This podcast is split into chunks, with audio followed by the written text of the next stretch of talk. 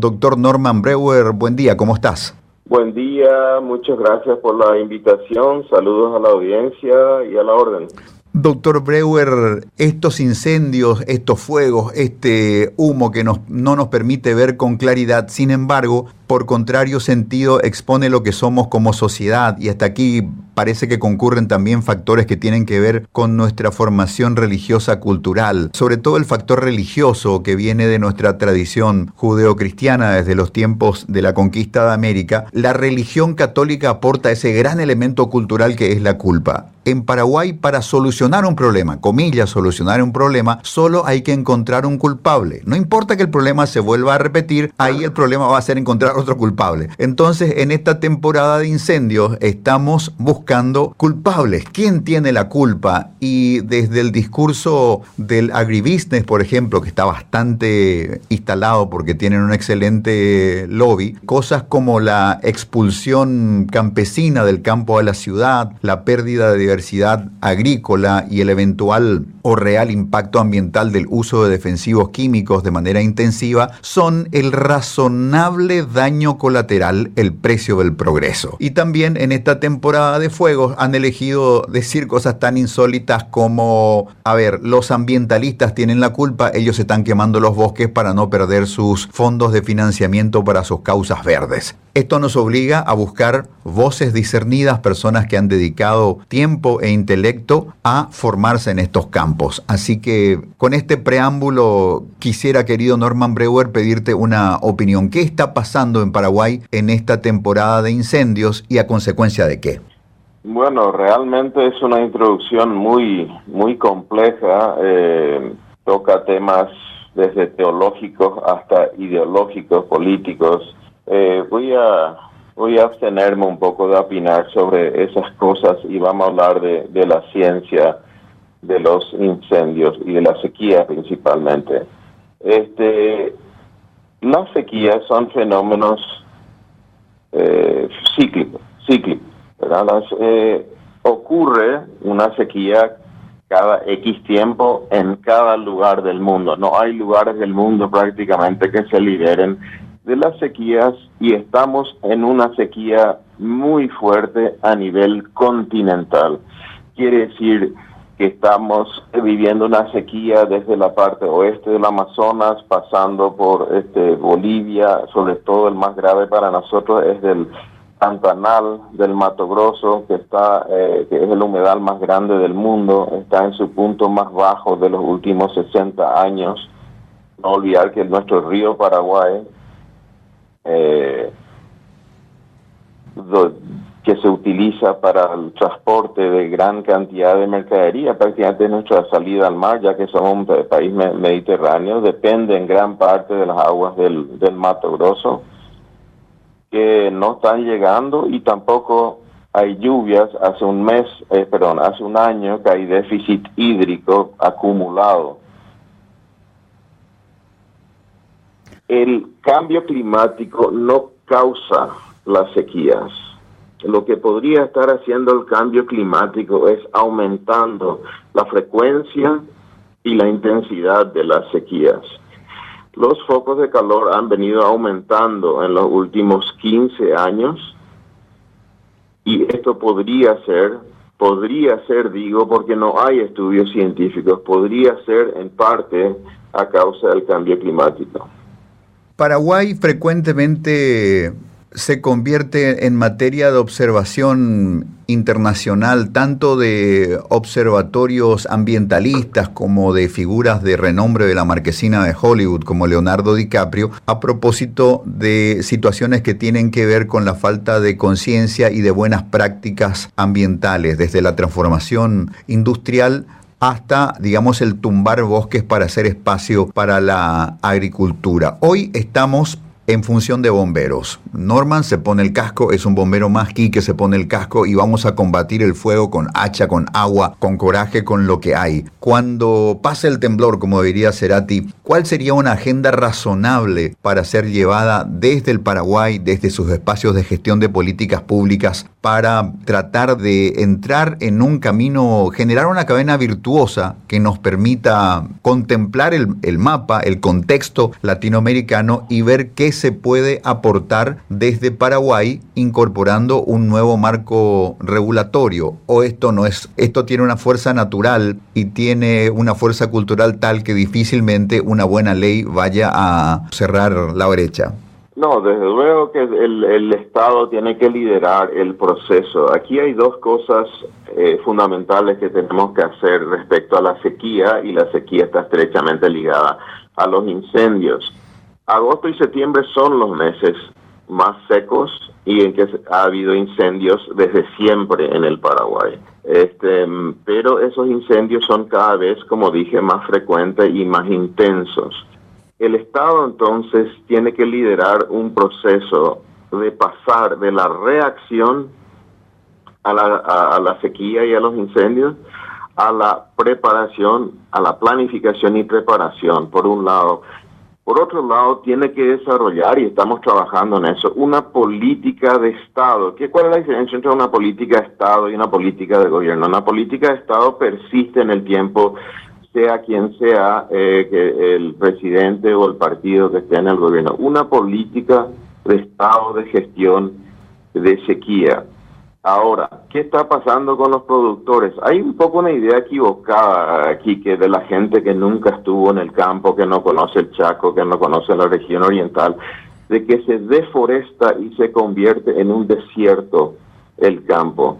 Esa no es la razón. El productor pide permiso al, al MADES para hacer un cambio de uso del suelo. El MADES hace un estudio de impacto ambiental y de eh, manejo de la empresa y otorga una licencia para poder transformar X cantidad de bosque en pasturas, no se convierte en desierto, se convierten en pasturas.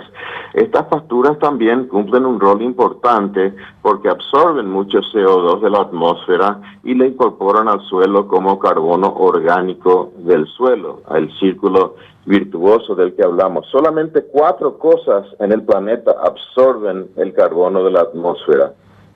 El océano, la ganadería, la agricultura y la forestería. Esas son las cuatro cosas que absorben. O sea que los ganaderos y los productores agropecuarios tienen un rol fundamental que cumplir en luchar contra el cambio climático. Habiendo dicho eso, el humo que vemos en la Asunción proviene de dos situaciones.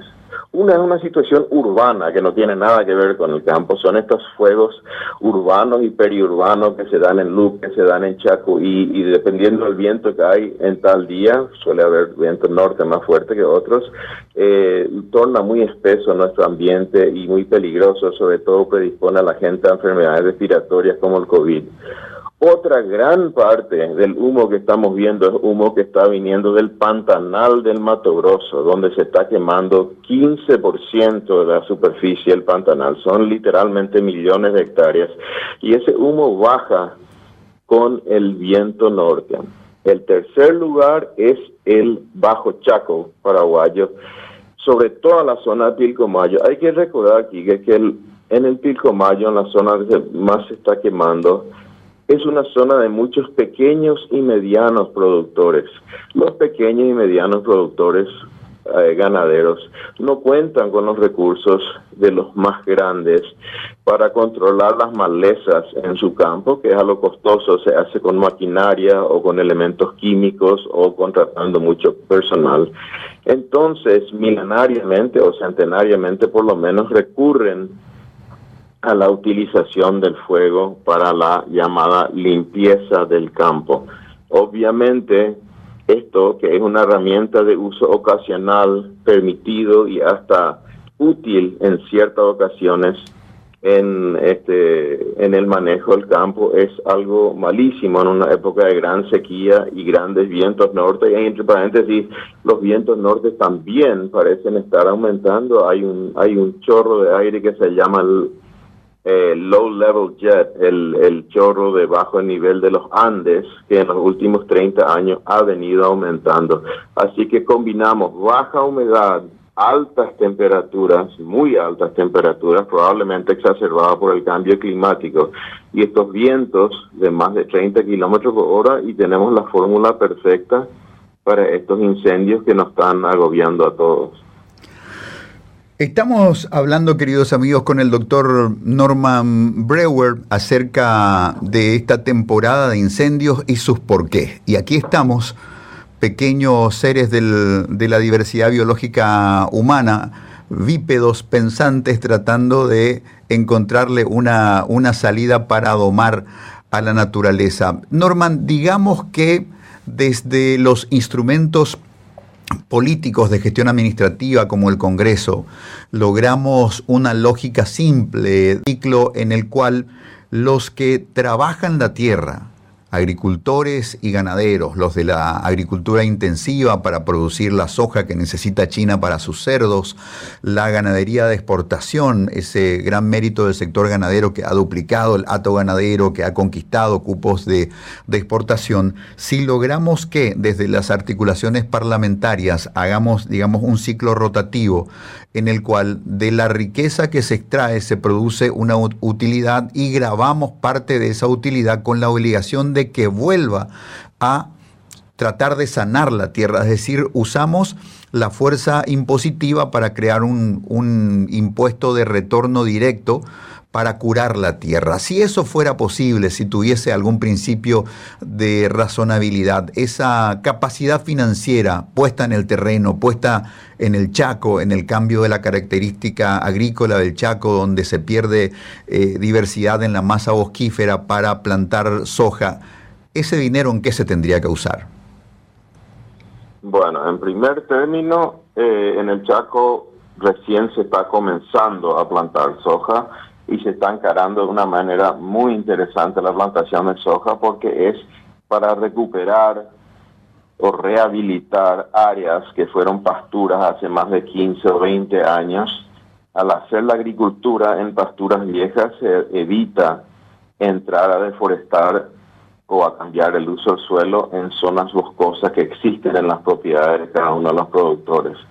Eh, en segundo término, hay muy poco conocimiento entre el público asunceno de lo bien que trabajan la mayoría de los agricultores productores de soja y la gran mayoría de los ganaderos, por lo menos los de primera, en el cuidado del suelo. Eh, la siembra directa, que es el es el, la tecnología más moderna, más eficiente y más ambientalmente sostenible que existe en la agricultura, está implementada en más del 90% de las propiedades productoras de soja del Paraguay. La siembra directa hace de que no haya erosión del suelo, hace que el suelo se mantenga cubierto durante todo el año, ya sea con material vivo, soja, maíz, girasol, canola, avena y o rastrojos en cierta parte del año, 10 a 12 toneladas de rastrojos por hectárea, protegiendo así la microbiología del suelo, eh, manteniendo agua en el suelo y evitando por sobre todas las cosas la erosión y la pérdida del suelo que se da en nuestro país con el aumento de lluvias intensivas que estamos teniendo en Alto Paraná eh, e Itapúa, eh, probablemente también como un efecto multiplicador del cambio climático, porque eso es lo que es el cambio climático, es, es eh, algo que multiplica eventos naturales que ocurren y los hace más fuertes, más frecuentes y más intensos. Pero Kike, a mí me parece que hay un tremendo desconocimiento porque hay un mundo de gente en la región oriental con el tema eh, soja, 3 millones y medio de hectáreas de soja, y un mundo de gente en ganadería que está trabajando cada vez mejor en el mantenimiento del suelo, en eh, la conservación del medio ambiente. Hay mucho trabajo por hacer, hay mucho por recomponer, hay mucho por adecuarse a la ley forestal 422 del año 73. Pero se está haciendo y eso ignora en general el público asunceno. Ahora, dentro de, estas referencias de, de buen manejo, ¿dónde calzan los incendios y sus porqués. Es decir, que esta característica de trabajo agrícola ganadero no causa un impacto ambiental visible que pueda conectarse con estos incendios. Los incendios eh, se dan naturalmente, como digo, eh, hay, tres o cuatro cosas que pueden causar incendios. Eh, los relámpagos, la combustión espontánea, que es algo que se da muy poco frecuentemente en los humedales, y el hombre, ¿verdad? Esos son las, eh, el ser humano, ¿verdad? Son esas cosas que causan, son los gatillos de los incendios. Y después están las causas subyacentes de los incendios. Las causas subyacentes de los incendios son, por supuesto, climáticos, pero también son causas ambientales, económicas, sociales, culturales, etcétera. Es decir, como dijiste al principio de la introducción a esta sección de tu programa, la gente busca alguien a quien culparle y no entiende la naturaleza multifactorial y multidimensional de lo que son las sequías y los incendios, ¿verdad? Este, el ganadero del Chaco, si, si uno mira en este momento el mapa de los focos de calor en el Chaco paraguayo, va a ver que casi hay, no hay o hay muy pocos focos en el Chaco seco, toda la zona, llamémoslo así, la zona los menonitas, y en el departamento del Boquerón y gran parte del Alto Paraguay. ¿Por qué? Porque ahí hay una cultura de no quemar, de no quemar, porque la quema es una pérdida enorme para el ganadero. Pierde instalaciones, pierde alambrados, pierde postes que son caros, pierde corrales, pierde construcciones, se dañan los pozos y los tanques eh, inclusive puede haber, por supuesto, daño con los animales. Eh, el incendio de campo se da más bien por cazadores furtivos, por gente que entra a los campos a pescar o a cazar y no apaga su fuego o tira un cigarrillo. Es un poquito distinto. Acá alrededor de Asunción que hay lo que tenemos una crisis de pirómanos, a la gente le encanta prender fuego. Y persiste en algunas partes del país, llámense los pastizales de la región oriental, que viene a ser Paraguarí, parte de Cazapá, Misiones, Ñembucú, y el Bajo Chaco persiste eh, en zonas que no fueron bosques, zonas de campo, persiste una costumbre antigua, como ya mencioné, de utilizar el fuego como un elemento para limpiar el campo. A veces uno quiere limpiar un potrero o dos potreros y obviamente con esta falta de humedad, con los vientos altos y la altísima temperatura, esos, esos, este, el fuego se escapa y se esparce por todo el campo, este, inclusive perjudicándole a los vecinos y, como no, a todo el país, ya que llega a las zonas urbanas este, el humo y causa problemas a la salud humana. Doctor Norman Brewer, muchísimas gracias por compartir con nosotros estos minutos y hacer este despliegue de sabiduría y sensatez para darle un mejor contexto y una mejor interpretación a estos sucesos que sacuden hoy al Paraguay desde el lenguaje contundente del fuego. Gracias, querido Norman. Muchas gracias, Kike, la orden. Saludos.